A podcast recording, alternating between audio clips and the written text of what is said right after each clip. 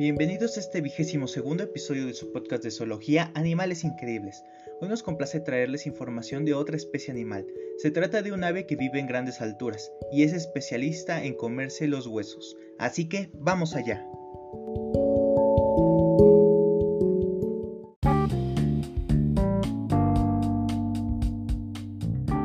Bueno, hoy nos toca hablar acerca de los quebrantahuesos. Su nombre científico es Hippatus barbatus.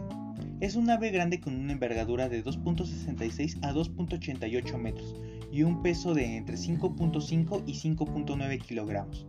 Sus alas son largas y estrechas y la cola tiene forma de rombo, que puede llegar a medir hasta 60 centímetros. El color de las aves adultas es igual en ambos sexos, con el pecho y el vientre de tonos anaranjados o rojizos. Su espalda o dorso, las alas y la cola son de un color uniforme gris pizarra, salpicado por manchitas blancas. La cabeza es de color claro, con las partes superiores en tonos negruzcos y las partes inferiores de colores rojizos. Poseen un llamativo antifaz y unas plumas sobresalientes bajo el pico a modo de bigotes o barba. Los ojos están rodeados por un vistoso anillo de color rojo vivo. Las aves jóvenes poseen diferentes etapas, donde el plumaje va variando con el tiempo. Hay tres clasificaciones de cómo los quebrantahuesos van cambiando de plumas. En la descripción les dejamos un artículo donde explican detalladamente cada una de las clasificaciones. Aquí lo abordaremos de una manera más general, basándonos en lo dicho por Heredia y Heredia en 1991.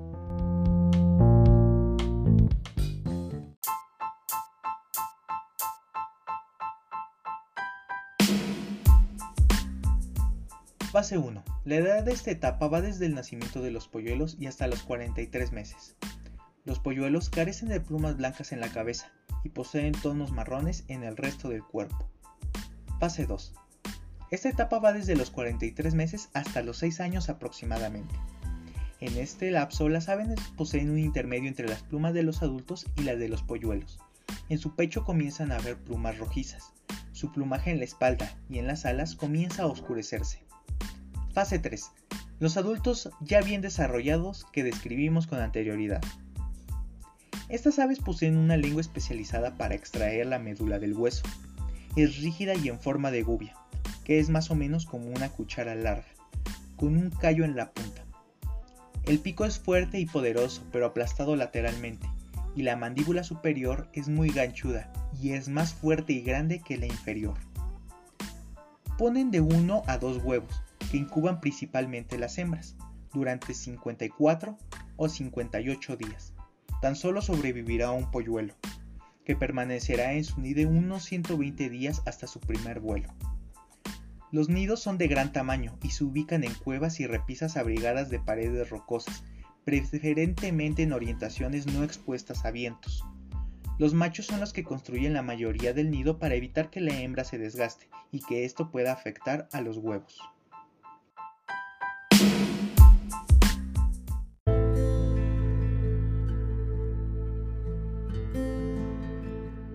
El área de distribución de esta ave se encuentra en las regiones montañosas de Eurasia y África, desde Etiopía y Lesoto hasta las cordilleras del Himalaya.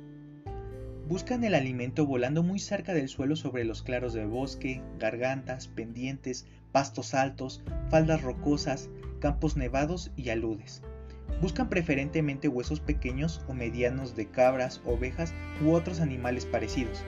Sin embargo, se sabe que también se pueden alimentar de otras aves y reptiles, son aves oportunistas. Cuando los huesos son muy grandes, los llevan volando a lugares rocosos donde los arrojan para romperlos y así extraer la médula. Según la Unión Internacional para la Conservación de la Naturaleza, los quebrantahuesos se encuentran en la categoría casi amenazados. Entre las principales amenazas para este animal se encuentran el consumo de semos envenenados, la eliminación de cadáveres. Esto supone que los quebrantahuesos no podrán encontrar alimento, y también la caza furtiva.